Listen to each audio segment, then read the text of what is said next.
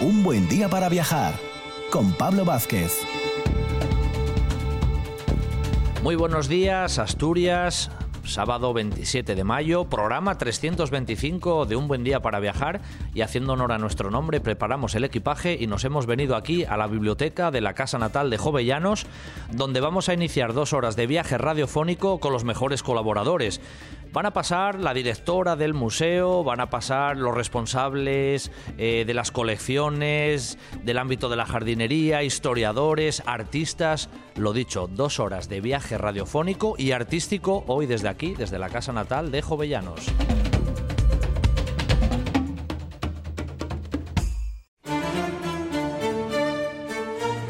Un buen día para viajar con Pablo Vázquez en RPA.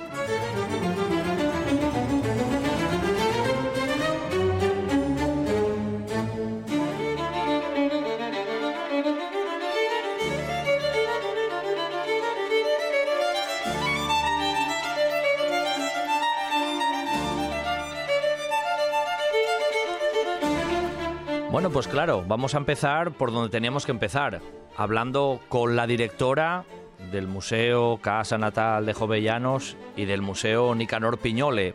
Y la directora es Lucía Peláez, que lógicamente está aquí donde nos encontramos, ¿eh? en esta biblioteca del Museo Casa Natal de Jovellanos en esta mañana de, de sábado. Muy buenos días, Lucía. Hola, buenos días. Bueno, Lucía, lo primero que te tengo que decir es algo que te dije fuera de micro, que participaste en el programa número uno de Un Buen Día para Viajar y hoy estamos en el programa 325, tres años después. Largo recorrido, eso es bueno, ¿no? Para un programa Para cultural, seguro, seguro, seguro. Bueno, Lucía, lógico, empezamos contigo como directora de, de ambos museos, ¿no? Que para, hombre, para la ciudad de Gijón, ambos museos, aunque tal vez el oyente pueda pensar que son dos museos totalmente diferentes, en realidad siempre hay un, un nexo de comunicación. ¿Qué significan estos dos museos para, para Gijón? Pues en realidad son los dos museos que custodian, eh, con- bueno, conservan, difunden, comunican y, y exhiben el patrimonio histórico-artístico municipal. Eh, en la casa natal, desde su fundación, tiene esa doble naturaleza de Casa Natal de Jovellanos y Museo de Bellas Artes de Gijón. Mientras que el Museo Nicanor Piñoles es un museo monográfico que ya nace con esta intención, producto de la donación que hace la viuda del pintor Enriqueta Señal Costales a la ciudad de Gijón, que prácticamente donó todo lo que se conservaba en el taller del artista, que incluía una serie de óleos muy representativos y más de 5.000 dibujos. Oye, en estos años que tú llevas al frente de, los museos, también percibes que los propios vecinos de Gijón, ya no te hablo del turista o del viajero que viene a Gijón, mm, también va conociendo más los recursos que tiene la ciudad, ahí, como se suele decir, abriendo un poco la, la puerta de casa. Sí, hombre, yo creo que la función de los dos museos es importante cara al turismo, pero es todavía más importante cara a nuestra comunidad, cara a la ciudad de Gijón, tanto desde el punto de vista educativo como cultural. Eh, el museo atiende a más de 8.000 escolares todos los años entre los dos museos y de- a lo largo de todo el año desarrollamos una serie de actividades que pretenden des- em, aproximar el hecho artístico a un público cada vez más amplio, incluso a sectores de público diferentes, con necesidades diferentes, adaptando esta oferta a sus, a sus necesidades específicas. A veces pensamos eh, en el museo y pensamos en la pinacoteca, y aquí no es el concepto únicamente de una pinacoteca, hay mucho más. No, queremos, bueno, de hecho insistimos siempre en, des- en desplazar ese término o concepto de pinacoteca, primero por lo que tiene de, de decimonónico y segundo porque pinacoteca es pintura y ninguno de los dos es pinacoteca. En el caso del Museo Piñole hay pintura, pero, insisto, hay un fondo de, de más de 5.000 dibujos que nos permiten profundizar muy bien en la, en la trayectoria del artista, en sus inquietudes, en qué fue lo que le gustó y le interesó. Y en el caso del Museo Casa Natal de Jovellanos, es un museo histórico por, por las dependencias y por su labor dedicada a la difusión y al conocimiento de la figura de, de una de las personalidades de la ilustración más destacadas del panorama de España. Y por otro lado, ni siquiera en cuanto a su colección es pintura, porque no, tiene solamente pintura, sino que también conserva escultura, dibujo, artes industriales, eh, dibujo gráfico e ilustración, fotografía, obra gráfica, es decir, conserva todo aquello, todo aquel producto creativo que, se genera en nuestra ciudad y que representa muy bien el sentir de, la comunidad creativa de los, de los artistas gijoneses. Claro, el, contenido es importante, el contenedor, por decirlo de algún modo, también. E, es dificultoso el trabajo también en el día a día, Lucía, en el aspecto de los espacios. El espacio a lo mejor se queda reducido, la colección va creciendo. ¿Cómo se juega un poco con esa, con esa cuestión? Bueno, el, el, edificio en sí es un elemento, es un valor añadido para el propio museo, no solamente por su ubicación, sino por su valor histórico. En tanto que es un edificio emblemático de, la zona de Cima de Villa, del barrio de Cima de Villa, y además es la casa de Gaspar Melchor, la casa en la que nació Gaspar Melchor de Jovellanos y donde residió dos etapas fundamentales de su vida pero sí es verdad que condiciona enormemente la dinámica del propio museo. Eh, la colección histórico-artística requeriría de otras instalaciones, de otro equipamiento y también eh, hoy en día eh, sería necesario que el museo fuera totalmente accesible, no solamente de accesibilidad física, sino en todos los sentidos, ¿no? Y que contara con unos espacios mínimos pues para desarrollar esas actividades que son tan importantes para, para aproximar a todo tipo de públicos la, propia colección del museo y también garantizar la conservación adecuada de esa colección. Eso hablando de la colección, Lucía, que siempre es un tema interesante. ¿Cómo se forma la colección? ¿Cómo se va desarrollando? ¿Quién, casi el punto cero del museo, en este caso, por ejemplo, de la Casa Natal, ya había obras aquí. ¿Cómo, cómo fue el inicio en ese, en pues ese mira, aspecto? El punto cero ya casi señala lo que va a ser la historia de la formación de la colección del museo. Bueno, si nos remontamos al origen histórico de la colección de este museo, sería la colección de dibujos donada por jovellanos a la ciudad de Gijón. Una colección que, como mucha gente sabe, se pierde íntegramente en la guerra civil. Cierto. Otro legado, en este caso de la pintora asturiana Julia Alcaide, en el año 39 será el, el, pretexto, el punto de partida para que el ayuntamiento retome la iniciativa de crear un museo artístico de la ciudad de Gijón. Así todo, pasarán, mm, pues desde el 39 hasta el 71, esto no llegará a ser una realidad y será producto también de otro legado importante, que es el del industrial Alberto Paqué, que dona toda su colección artística con obras tan de referencia para la para eh, el arte asturiano como Gabarras en el puerto, Pescadoras de marisco o obras sumamente representativas tanto de Baristo Valle como de Nicanor Piñole. Em, lo hablaremos luego con otro de los invitados que, vamos a tener esta, esta jornada de, de, sábado, pero creo que vosotros también reivindicáis mucho la importancia incluso de la, de la arquitectura en el museo, que es algo que está ahí como que a veces pensamos en un museo y en la arquitectura nunca, nunca pensamos. Pensamos en la escultura o en la pintura, pero la arquitectura queda siempre un poco de lado y desde aquí creo que también reivindicáis un poco esa cuestión. Efectivamente, nosotros reivindicamos que el museo como museo de Gijón eh, tiene que trascender lo que es la pintura y la escultura, tiene que reflejar el hecho artístico en su totalidad, ¿no? Porque tenemos eh, que, valorar que la creación artística en Gijón fue referente en el panorama asturiano. La creación, no solamente se vinculan a Gijón los pintores de referencia que transforman el, panorama de la pintura asturiana, sino también los escultores, los fotógrafos. No podemos olvidar, por ejemplo, a Arturo Truán hace esta misma mañana estuvieron sus descendientes aquí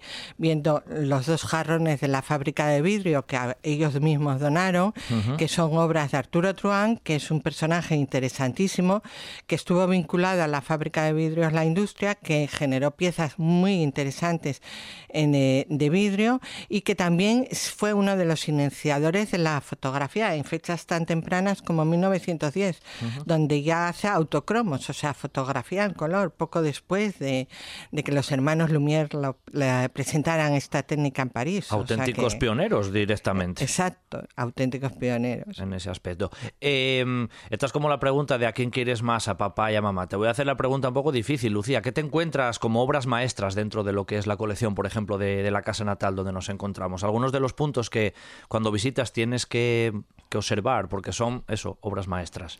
Bueno, yo empezaría... Ya sé que es difícil la pregunta. Es ¿eh? dificilísimo y además no me gusta mucho hacerlo porque me parece que cada obra tiene un valor excepcional dentro de su propio contexto e interpretada desde una perspectiva histórica, ¿no? Y es diferente en cada momento lo que puede significar una misma obra, ¿no? Pero empezaría, empezando por las habitaciones de Jovellanos, a mí me gustaría destacar la vista de, de, de la, de Gijón desde la playa San Lorenzo, pintada por Mariano Ramón Sánchez, una obra que el propio pintor regala a Jovellanos y que estuvo decorando la chimenea de madera que, que, eh, eh, que se encontraba en el gabinete del ilustrado tenemos incluso una fotografía de Ruth Anderson cuando visitó Asturias en 1925, ah, donde se ve muy bien como en la chimenea está rematada por esta vista, que además es emblemática porque es una de las primeras vistas urbanas de Asturias, eh, de la, la primera prácticamente de Gijón y además recoge eh, la importancia del muro, lo que Jovilla nos daba a esa zona del arenal y a la contención de las arenas eh, eh, con la construcción del muro.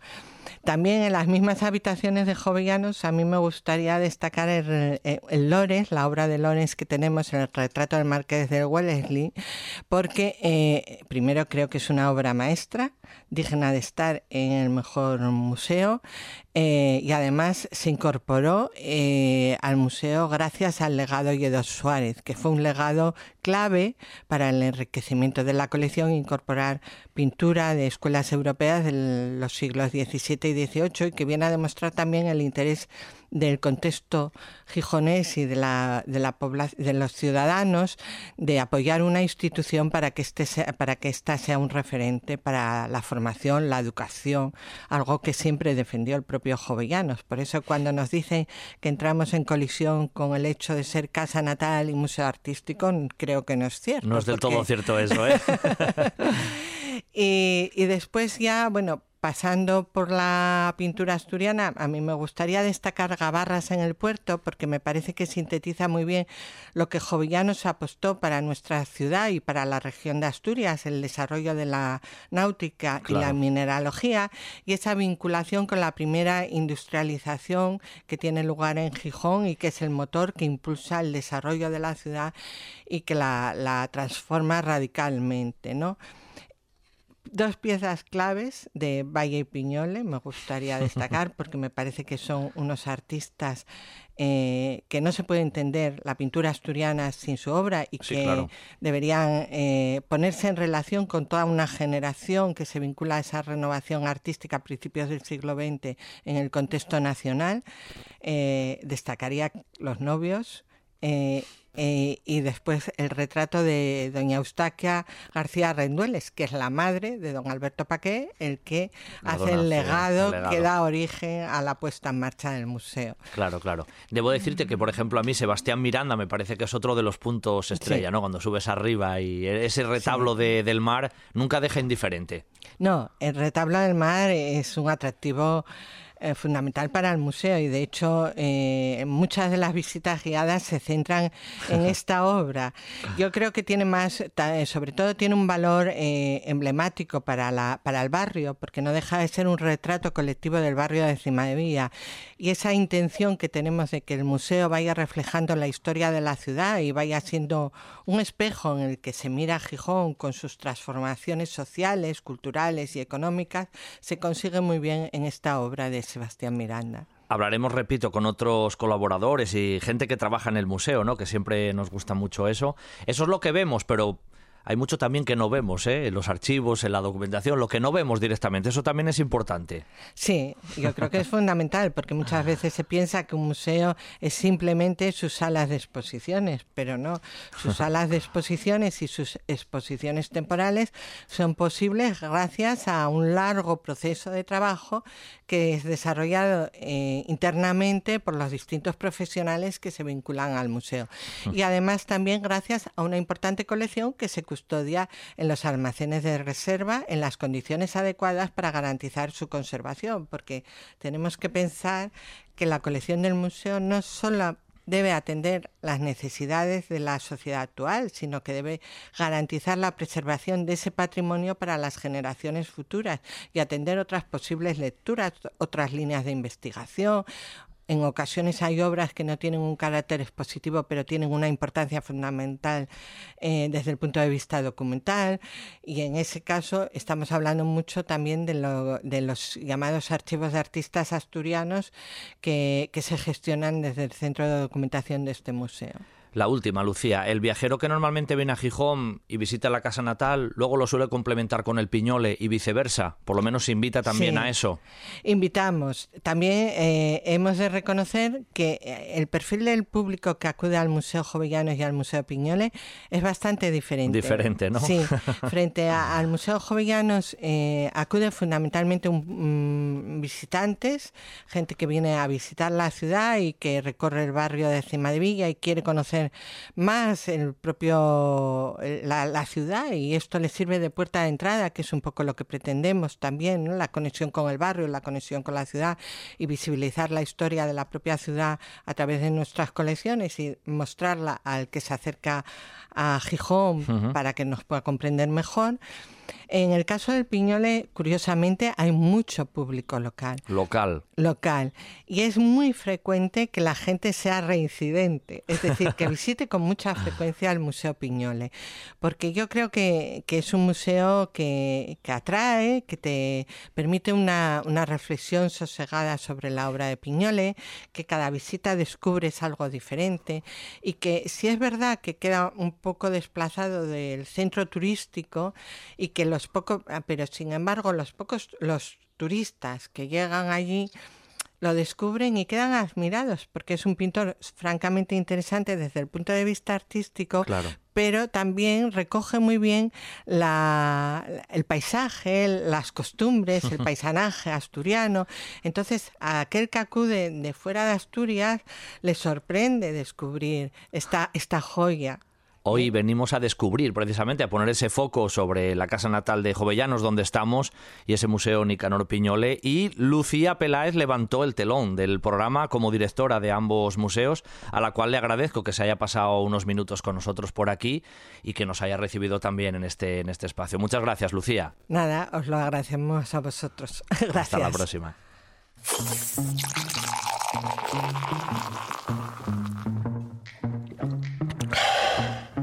Por fin una santa cerveza. Porque todo mejora con una santa cerveza. Santa cerveza, cerveza asturiana, cerveza de manantial. ¿Estás pensando en emprender en colectivo? ¿Tu empresa está en crisis o no tiene relevo generacional? Desde Asata prestamos asesoramiento a personas emprendedoras que quieran iniciar un proyecto empresarial colectivo e informamos de las principales ayudas o subvenciones abiertas para montar un negocio de economía social en Asturias. Más información y contacto en www.asata.es. Actuación enmarcada en el programa POISES y cofinanciada por el Fondo Social Europeo en colaboración con la Consejería de Industria de Asturias.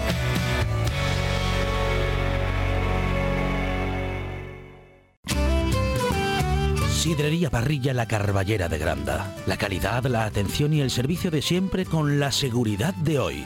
Menú del día, terraza con atención personalizada, reservas en el 985 13 7025. Sidrería Parrilla La Carballera de Granda. Para disfrutar de la vida.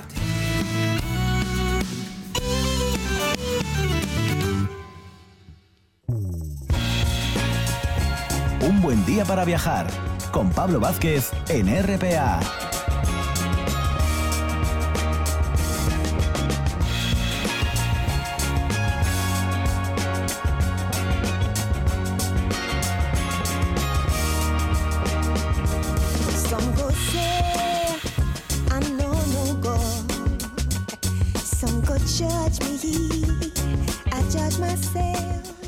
Tras la charla que hemos tenido con Lucía Peláez, directora de ambos museos, de la Casa Natal de Jovellanos y del Museo Nicanor Piñole, vamos a sumergirnos un poco en la vida cotidiana, en este caso también del Museo Casa Natal de Jovellanos, con algunas de las personas que trabajan tras estos muros, que no solamente están las obras, digo lo de solamente entre comillas. Eh, nos acompañan Lía Álvarez, bibliotecaria del museo. Muy buenos días. Buenos días, Pablo. Y Joana Joitoyu, pero que le voy a decir a ella que diga el apellido cómo se pronuncia. Buenos días, Joana. Buenos días. Se pronuncia Oana Joitoyu. Es un poco complicado, no te preocupes. Te voy a llamar Oana. Perfecto. Dejémoslo así, dejémoslo así. Bueno, vamos a empezar un poquito con, con Lía. Oana está al frente de, bueno, es la educadora en este caso del museo. Pensamos en un museo, Lía, y en un museo así de pintura, escultura, pero ¿y la labor de la biblioteca? ¿Hay biblioteca en el museo? ¿Por qué hay biblioteca? ¿Qué labor desarrollas en tu día a día? Sí, yo vengo un poco a representar esos, esos trabajos que se realizan en un museo y que quizás no son tan visibles al público, ¿no? Porque es verdad que el público viene, ve la exposición, pero no se para pensar todo el equipo de trabajo que hay para que eso sea posible. Entonces, eh, desde montar una exposición, diseñarla, eh, el, personal de sala, el personal de limpieza, todo es necesario. Pero muchas veces la gente se pregunta, ¿pero y para qué la biblioteca? ¿no? Entonces, tenemos que tener en cuenta que todas las, las obras que forman parte de la colección y que se exponen para, una determinada exposición eh, no están porque sí, ¿no? Eh, llevan a cabo, se necesita un trabajo de investigación para la, adquisición de esa obra, para la exposición de esa obra, se necesita contextualizarlas históricamente, socialmente, estéticamente, y para ello hay que acudir a las fuentes, y para ello hay que acudir a la biblioteca. o sea, yo creo que, dentro de lo que es el organigrama de un museo, la biblioteca viene a ser eh, una sección básica para que el museo pueda cumplir con la labor de, conservación, de investigación y de difusión del patrimonio, porque si no sería imposible. Oye, investigadores y demás vienen a las bibliotecas todavía un poco, a veces cuando están haciendo, no sé, una tesis o, bueno, simplemente por, por interés o porque le apetece investigar. Sí, a ver, eh, la biblioteca es de acceso, la biblioteca de este museo, vamos, es de acceso libre. Eh, es verdad que el porcentaje mayor de usuarios que tenemos son investigadores y, y bueno, muchísimas gente además que hace tesis doctorales, como tú comentabas.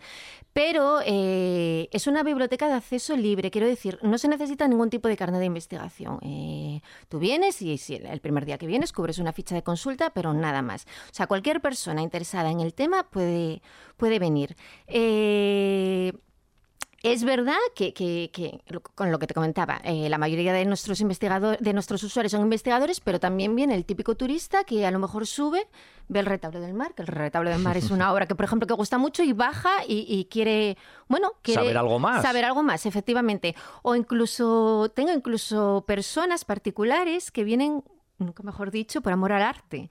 Y que vienen de vez en cuando y dicen, oye, Elía, pues eh, sácame las últimas novedades que tienes, ¿no? Y les das a conocer eh, artistas nuevos o la posibilidad también de, mm, acceder a, catálogos de exposiciones que, no tienes la posibilidad de, visitar. Y bueno, es muy enriquecedor, yo creo, sí. Oye, los espacios aquí son los que son. Las colecciones van aumentando. ¿Cómo lucháis un poco también contra eso? ¿no? Es muy difícil, ¿no? muy mal, muy mal porque, bueno, lo que estás viendo tú ahora mismo es, solo una parte mínima de la biblioteca. Es verdad que tenemos mucho fondo en almacén porque es imposible. Imposible. Y además eso va creciendo, quiero decir que no es que se quedó ahí y ya está. Yo lo llevo muy mal personalmente porque a veces colocar un libro es toda una aventura. Claro, claro. Hay un... Seleccionáis, ¿cómo se hace un poco eso de ir colocando? En... Mira, no comentamos que, que a mí esto sí que me gustaría comentarlo porque a veces sí que hay un poco de... Mm, Dudas Sí, de dudas, porque, bueno, para los que no conozcan, la biblioteca está justo a la entrada del museo, incluso un poquitín antes del mostrador. Y es verdad que si no hay usuarios, aquí tendemos a tener la puerta abierta. Entonces es un espacio que gusta mucho, porque es una biblioteca eh, pues, de madera, con estanterías de madera, las típicas puertas con rejilla, y la gente se asoma y, ay, pues qué biblioteca más bonita, ¿no? Pero hoy es mucho, ay, qué biblioteca más bonita, mira, es la biblioteca de Jovellanos. Entonces esto quiero quiero dejarlo claro porque es verdad que mucha gente sabe que no lo es, pero otro, otro tanto de gente no. La biblioteca de Jovellanos, eh, ya en vida del ilustrado, estaba muy dispersa, tanto por Madrid, sí. por Mallorca, por Gijón, ya la muerte del ilustrado, pues más, todavía y encima con, con la guerra civil. Y lo que pues, se perdió, lógicamente, que fue se la remató mayoría. todo. Entonces, aquí sí que tenemos una sección dedicada a jovellanos, pero principalmente se trata de una biblioteca de arte.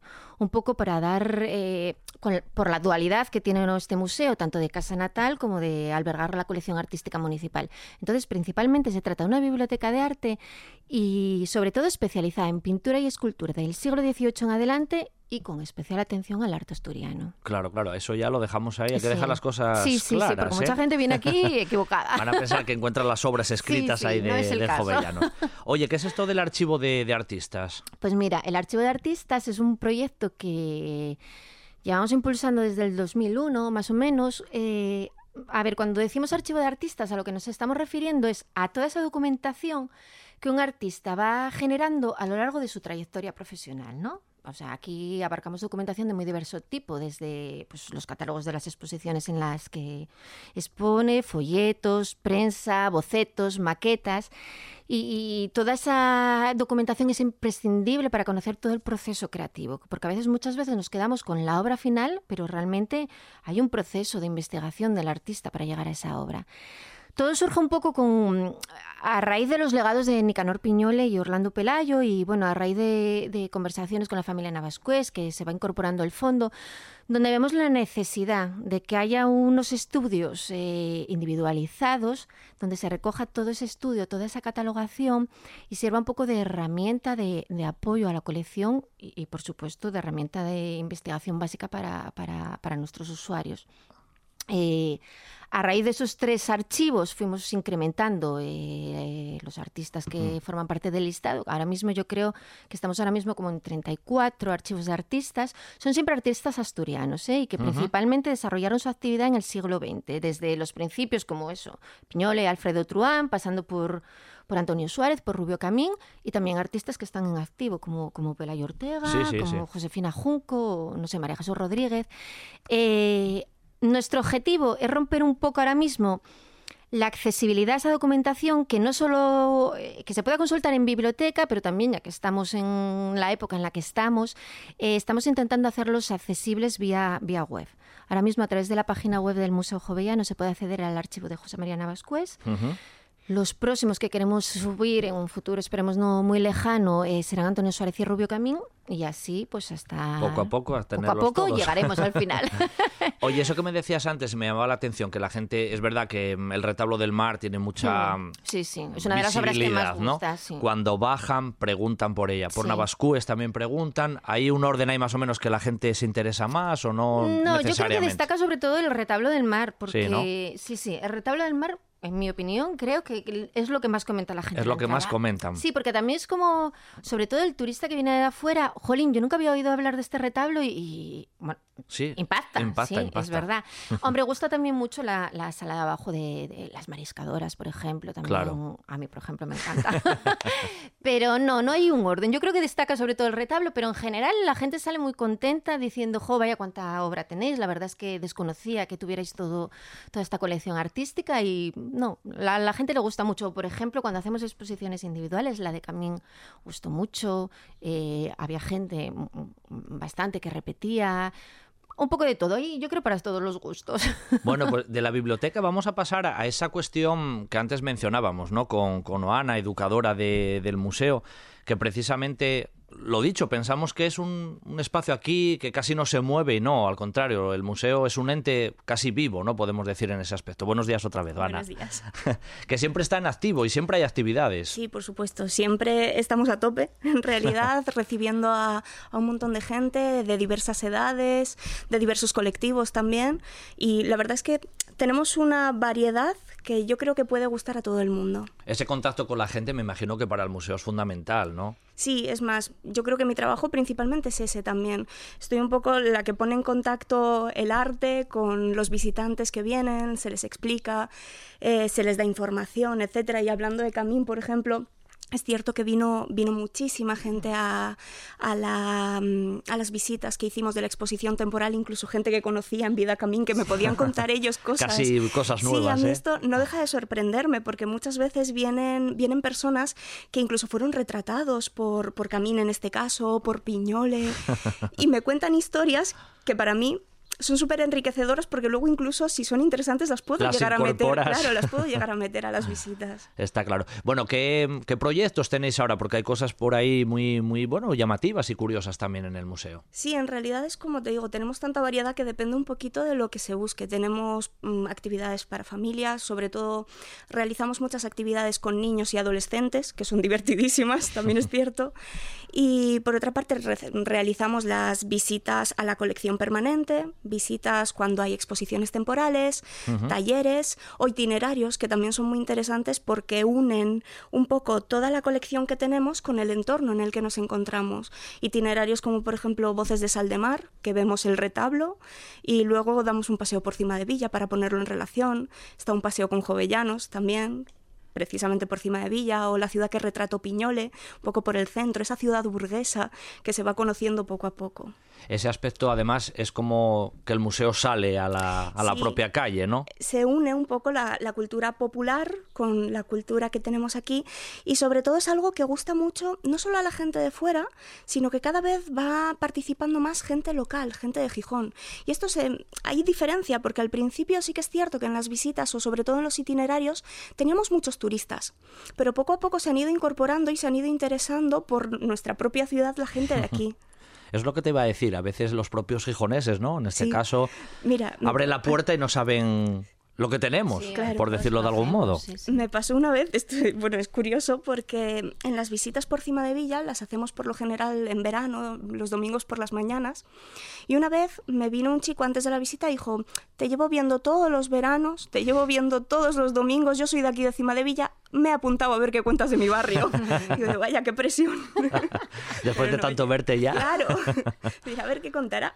Eh, siempre es verdad que vienes al museo y siempre se ven muchos colegios también, ¿no? El tema de los niños, de involucrarlos también un poco en esa visión, en participar, en tocar, esas cosas que a los críos también les gusta, ¿no? Sí, tocar ya Bueno, me pone un tocar poco más hasta nerviosa, cierto punto. Pero, pero sí, sí, sí. Y para la gente mayor, ¿cómo es ese contacto también un poco con, bueno, con el propio museo? Hay mucha gente que, mm, que, por ejemplo, ya son fieles, visitantes fieles. Son les repeti- tenemos- sí. repetidores, podemos Ya decir. no solo que repitan en diferentes actividades, sino que repiten la misma, cosa que me llama la atención, que vienen a las mismas visitas. Les tengo que especificar, digo, sabes que vamos a hablar de lo mismo, ¿verdad? Pero mm, tenemos a esa gente, digamos, parroquianos fieles. Y luego ya los, los adultos que vienen a ver qué, qué se les puede contar, que tampoco tienen mucho conocimiento de arte, entonces está muy bien el hecho de, de democratizar un poquito toda la cultura que tenemos y todo el patrimonio, un poco hacerlo accesible para todo el mundo, que es algo que también me gustaría que quedara muy claro, porque a veces se tiene un concepto del arte o de los museos como muy elitista, y, y no es así para nada. Nosotros desde el museo nos encargamos de que sea una cultura democrática y sobre todo de que todo el mundo pueda estar integrado en ello. Entonces, que todo el mundo se anime a venir a conocerlo, da igual que no tengas conocimiento sobre ello, porque para eso estamos, Claro, para, informarte y para contarte cosas. Tanto de tu labor como educadora como la de Lía en la, en la biblioteca, ¿notasteis esto también en estos años? Que la gente local mm, cada vez tiene más interés también en conocer lo suyo. Sí, sí. Bueno, en mi caso además es que la mayoría de los usuarios son, eh, son bueno, no de Gijón necesariamente, pero de, pero de Asturias, porque eh, la mayoría de las consultas eh, tratan sobre arte asturiano principalmente, sí, sí. También es verdad que mm, resulta enriquecedor también eh, en la biblioteca, no me di cuenta de decirlo, que la mayoría de los fondos, aunque tenemos una partida presupuestaria, eh, la mayoría de los fondos se incorporan a través de intercambio bibliotecario. Entonces, con otras instituciones, eh, pues nosotros cuando editamos catálogos enviamos y ellos nos envían. Y es un poco también una manera de hacer llegar nuestro patrimonio y las actividades del museo fuera de la provincia, que a veces estás un poco limitado y, y en ese aspecto sí que me parece muy enriquecedor el, el trabajo de la biblioteca. Ana, en ese sentido, ¿tú también notas esa, esa sensación de cada vez se da más a conocer y que el gijonés quiere Eso que te comentaba antes, cada vez tenemos más gente de, de, la ciudad interesada por conocer su propia cultura, porque muchas veces cuando viajamos tendemos a hacer muchas visitas y a informarnos un montón sobre los sitios que visitamos, pero conocemos poco de nuestra ciudad y esto está cambiando, creo. Se sorprenden mucho, al final, hay que decirlo. Se sorprenden, conocen cosas que no se esperaban y luego en el museo también es cierto que se sorprende mucho, como dijo Lía, con el retablo del mar. Yo siempre lo digo que es como la quinta del pastel porque es la última, mm, la última obra que se ve en las visitas a la colección general porque está en la última planta y la cara de sorpresa cuando entran en, en la sala, la verdad es que merece la pena verla. Hay todavía muchos gijones que vienen a la casa natal de Jovellanos solo buscando a Jovellanos, por decirlo así, que, que cree que realmente aquí está todo relacionado con jovellanos o no tanto? Ya no, creo que tanto. Yo creo que más la gente de afuera. Más la gente de fuera. ¿eh? No, sí. los de los japoneses no tienen más claro que aquí está la colección artística municipal. Pero la gente de afuera sí es verdad que, bueno, vienen a la casa natal, claro, entiendo que eh, piensan que van a encontrar todo en relación con jovellanos y cuando le dices un poco, bueno, es un museo que también tiene pintura y escultura, se quedan así un poco sorprendidos. Se quedan un poco así, y a mí me preguntan que entonces qué pinto jovellanos. Ah, bueno, claro. sí, sí, Bueno, que por aclarar no fue pintor. Que primero decimos a los niños que no fue pintor. Que no fue pintor. Sí, sí. Bueno, ya veis, ¿eh? por detrás de los muros de, del museo siempre hay mucha actividad, siempre hay mucha vida, no son solamente las obras. Ahora nos acompañaron este ratito siempre entretenido Lía Álvarez de la biblioteca y simplemente Oana, que en este caso es la educadora porque el apellido no lo voy a volver a repetir. Eso sí, ha sido un placer teneros aquí a las dos este ratito y muchas gracias, ¿vale? Hasta la próxima. Muchas gracias igualmente. ¿Estás pensando en emprender en colectivo? ¿Tu empresa está en crisis o no tiene relevo generacional?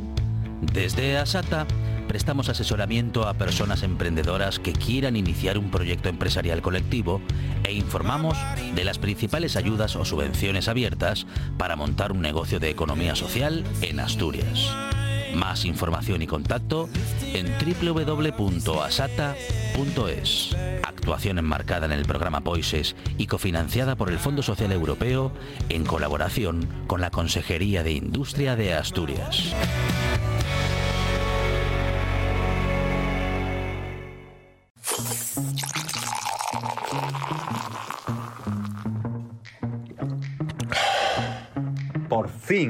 Santa cerveza.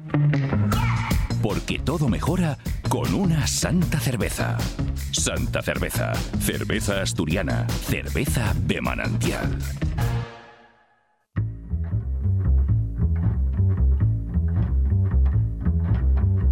Un buen día para viajar con Pablo Vázquez en RPA.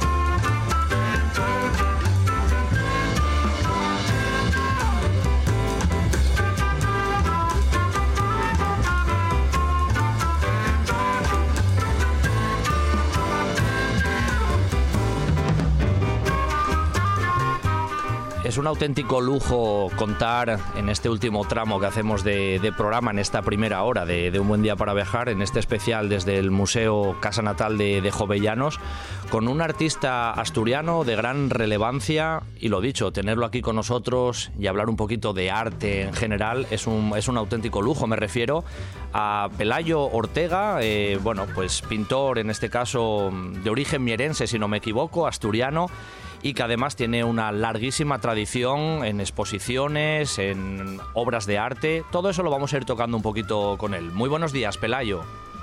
Buenos días. Bueno, Pelayo, lo dicho, ¿eh? un placer ¿eh? que te pases también unos minutos aquí con nosotros desde, desde esta casa natal. Igual, igualmente. bueno, que, igualmente para mí. que casi la primera pregunta va un poco por ahí, ¿no? La importancia que incluso tú ves eh, para ti como, como persona de, de, estos dos museos de los cuales hoy estamos tratando y en uno de ellos estamos aquí, la casa natal de Jovellanos y el, y el Museo Nicanor Piñole. Sí, sí. Bueno, sí, son, son, son dos, dos muy importantes museos municipales, eh, son, digamos, los museos de referencia de la ciudad.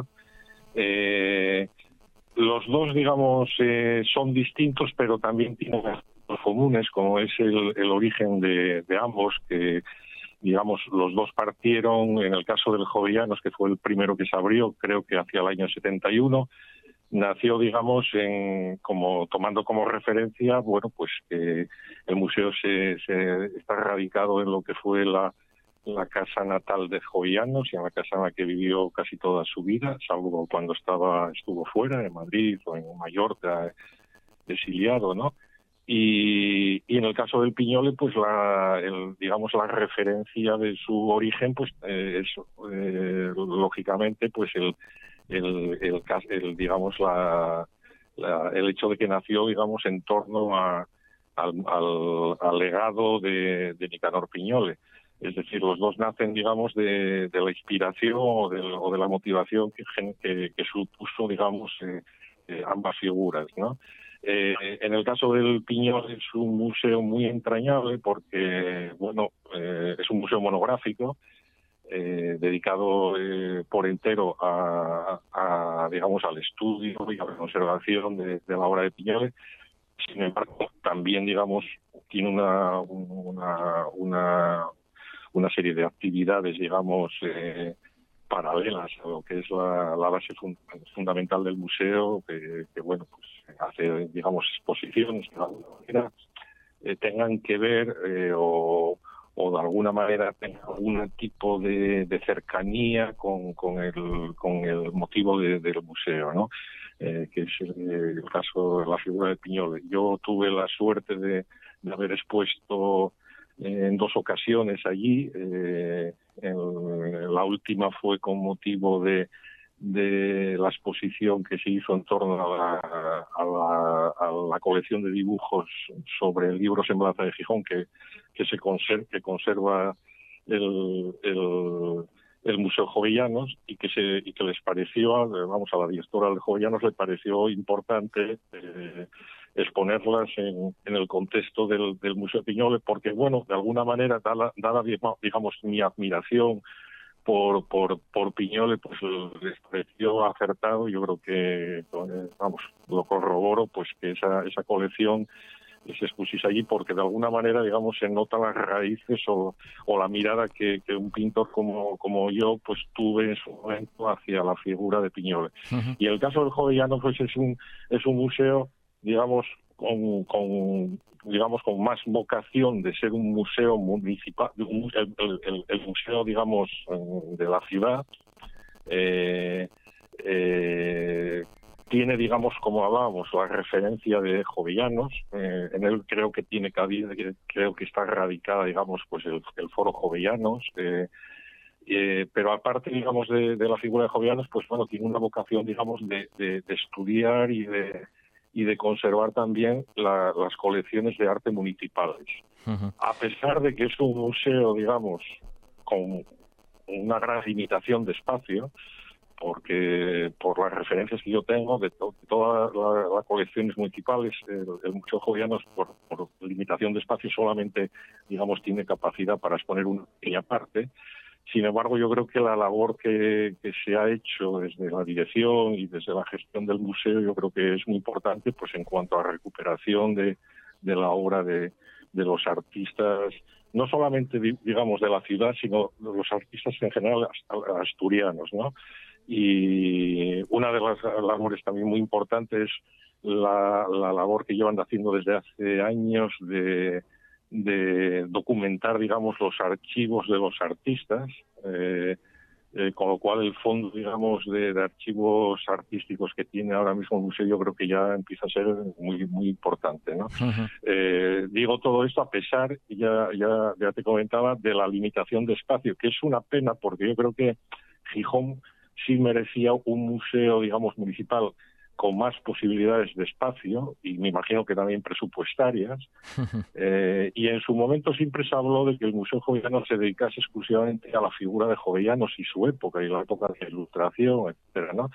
Pero bueno, parece ser que hasta el momento ninguna corporación municipal tuvo a bien, digamos, eh, solucionar esa, esa gran, ese gran problema de espacio y de, y de, presupuesto que tiene el, el, museo. Así todo, yo creo que, como recalqué anteriormente, creo que la labor que se ha hecho desde el museo es, es extraordinaria. Hmm. Oye, Pelayo, aprovechando que, estás aquí con nosotros estos minutos, te hago hablar de ti mismo, que eso no suele ser, de hecho, ya muy, muy fácil, y hacerte viajar un poquito atrás eh, en el tiempo. Em, tu faceta de, pintor ha sido siempre vocacional, ¿cómo arrancó? Cuéntanos un poquito esa parte de, tu trayectoria. Sí, sí, yo soy, yo soy, vamos, claramente un, un pintor vocacional. Yo empecé, digamos, eh, aunque como tú nombrabas, eh, yo nací, soy natural de Mieres, eh, tuve la suerte, digamos, de que mis padres, siendo yo todavía un adolescente, pues cuestiones de trabajo, como les pasó a muchos asturianos, tuvimos que, tuvieron que, venir a, Gijón con la creación de la cirugía eh, UNINCHA en aquel momento. Y digo tuve la suerte porque realmente la llegada a Gijón supuso para mí descubrir digamos, eh, el adolescente que era, eh, contrastarme, digamos, con la gran con la gran eh, muestra de arte que siempre hubo en, Gijón, es decir, Gijón yo creo que es la capital del arte de Asturias, clarísimamente, y entonces, digamos, el contraste, vamos, la, la, posibilidad, digamos, de empezar a ver pintura, porque bueno, digamos, en Mieres pues no, no había tenido nunca ninguna esa posibilidad, ¿no? Entonces, eh, el, poder, digamos, empezar a ver, pues eso, obras de Piñol, obras de Valle, etcétera, despertó en, aquel adolescente que era, pues, pues, pues, bueno, una gran, una gran interés y una gran y una gran vocación, yo creo, que por, por, por el arte. Entonces, yo empecé a pintar, pues eso, muy joven, empecé con 15 o 14, 15 años, y desde, desde el principio creo, vamos, recuerdo que, siempre lo tuve como muy claro, es decir, yo a los 14 o 15 años cuando, cuando quedé tan fascinado, digamos, por la, por, por la pintura que tuve la, que tuve la oportunidad de empezar a ver en, en, Gijón, pues enseguida tuve claro que quería dedicarme a esto por entero. Y así fue, es decir, eh, empecé a estudiar, estuve primero en Oviedo, en la Escuela de Artes de Artes Aplicadas de Oviedo, después me marché también muy joven, con 17 años me marché a Madrid. En Madrid estuve hasta los años 90, en la que regresé a Gijón, eh, pero pero ya te digo, sí, sí, evidentemente fue una, digamos, fue mi amor por la pintura fue un amor a primera vista y, y, tuve la suerte, mm, eso, de, de encontrar, digamos, mi camino pues muy joven, cosa que no siempre ocurre, es decir, a veces la vida, es decir, ves, ves lo que les pasa bueno, pues a otras personas, oye, pues eh, descubrir, digamos, cuál es su camino en la vida o cuál es su posible vocación, etcétera, a veces es más, más complicado. En mi caso yo creo que tuve esa suerte porque, digamos, al empezar muy joven, eh, aunque es una profesión complicada, difícil, etcétera, eh, eh, teniendo, digamos, una, unas las cosas muy claras de que es tu, tu gran interés y, empezando muy joven, pues evidentemente tienes, eh, creo que se tiene mucho camino andado, ¿no? Sin duda, sin duda. Oye, la pregunta del millón que se la hace un artista, eh, ¿hacia quién diriges un poco tu, tu, arte? ¿O eso es la pregunta de decir a todo el mundo? ¿O siempre hay matices? ¿Por dónde vamos en esa, en esa pregunta? Bueno, vamos a ver, el arte, el arte, el arte es un, el arte se dirige, evidentemente, vamos, el arte tiene vocación, digamos, se hace para, para mostrarse, para pero pero yo soy digamos no quiero parecer egoísta pero yo yo creo que el primer, digamos, el primer espectador del trabajo artístico es el, propio creador, ¿no? Entonces, yo creo que en ese sentido hay que ser muy, muy honestos con uno mismo, es decir, eh, eh, cuando uno intenta hacer algo, primero lo intentas hacer porque, bueno, te quieres transmitir, digamos, una serie de, bueno, pues de, de ideas sobre el arte, sobre la belleza, sobre la realidad, etcétera, a través de un medio como es el, de las artes plásticas. Entonces, digamos, en esa voluntad, digamos, de expresión, esa voluntad de expresarse, eh, es una que nace, digamos, del interior de uno mismo. Eh, cuando uno crea algo, digamos, lo crea, digamos, y el primer, digamos, eh, el primero que ve lo que uno hace es uno mismo. Entonces, yo creo que ahí lo más importante es que uno esté convencido de lo que está haciendo y, de, y que se trabaje, digamos, con la mayor sinceridad y autenticidad posible. Es decir, eh, procurando, yo creo, siempre ser muy fiel a uno mismo, más que más que más que fiel al exterior, es decir, más más yo creo que el arte tiene que estar, digamos, muy en consonancia con lo que el artista quiere hacer, porque a veces, digamos, si uno piensa lo que los demás pueden esperar de ti, siempre vas a estar muy mediatizado y yo creo que de hecho los grandes artistas son artistas que, siempre se superaron, es decir, hicieron arte por encima del, de la afectación que, que, se que tenían en, su, en su propia época, ¿no? Es decir, en, alguna medida siempre eran adelantados, claro, eran adelantados porque tenían una visión, digamos, pues mucho más avanzada y mucho más eh, lúcida respecto a la estética, ¿no? Después, por supuesto, eh, cuando, cuando lo que uno hace eh, y sale y, la obra sale del estudio, digamos, con la, con la criba que supone pues el someterla a una autocrítica importante y la recepción, digamos, es positiva y es buena, pues bueno, pues obviamente, digamos, pues es una gran satisfacción. A veces ocurre eso y a veces no. Es decir, eh, yo siempre digo, y lo dicen muchos artistas, es decir, que, que el aplauso exterior o el, o el rechazo exterior mm, es una prueba que el artista recibe y que en la medida de lo posible tiene que condicionarte lo, menos posible. Eh, no sé si es, eh, alguien decía, algún pintor decía que, es a veces para un artista es tan es tan complicado a veces eh, superar, digamos, un fracaso como el éxito. El éxito también, digamos, a veces es, es coactivo, es decir, y es condicionante. Pero yo creo que lo más importante es que hacer, es decir, estar uno convencido y contento con lo que hace. Y si uno está contento con lo que hace, o más o menos satisfecho, porque plenamente satisfecho nunca, nunca lo estás, lógicamente. Eh, pero esa es yo creo que la base para que después si uno hace algo que, de lo que está más o menos satisfecho, los demás digamos puedan recibir tu mensaje sabiendo que es un mensaje sincero y auténtico. Y bueno pues a veces eh, oye pues recibes digamos el, el beneplácito o la receptividad digamos de alguien que lo ha entendido o que o que ha captado tu historia y que de alguna manera está enriqueciéndose también con lo que tú estás haciendo. Y otras veces pues bueno pues no ocurre eso. Pero pero bueno yo creo que en general todos los artistas de alguna u otra manera acabamos teniendo un cierto un público. Puede ser un público más o menos eh, grande pequeño pero yo creo que, todos los artistas tienen seguidores eh, en alguna otra medida eh, es decir, si no fuese por el pequeño o, gran e-, eco que tuviese el trabajo de uno exteriormente, tampoco uno podría tener referencias. Es decir, también uno de alguna manera eh, estaría un poco perdido, ¿no? Eh, es, un mundo complejo, es decir, eh, pero, pero fundamentalmente a, tu pregunta, vamos, rotundamente, es decir, el artista trabaja en principio para sí mismo, es decir, para expresarse a sí mismo. Y después, bueno, consecuentemente de, ese trabajo, si recibe, digamos, eh, el, eco de, que su mensaje ha sido captado, pues bienvenido. Eso es así. Eso, eso es así y también es así que ha sido un placer ¿eh? contar con, con, el artista asturiano eh, Pelayo, Ortega, que además deben saber los oyentes que has puesto en Nueva York, en Madrid, en Arco, en un montón de, lugares muy, muy, en la Galería Marlborough, que ha sido muy emblemática y lo dicho, nos, nos, ha honrado con su presencia estos minutos aquí. Pelayo, te mandamos un abrazo muy fuerte y, para vosotros. y mil gracias. Hasta la próxima. muchas gracias a vosotros. Un abrazo. Hasta luego.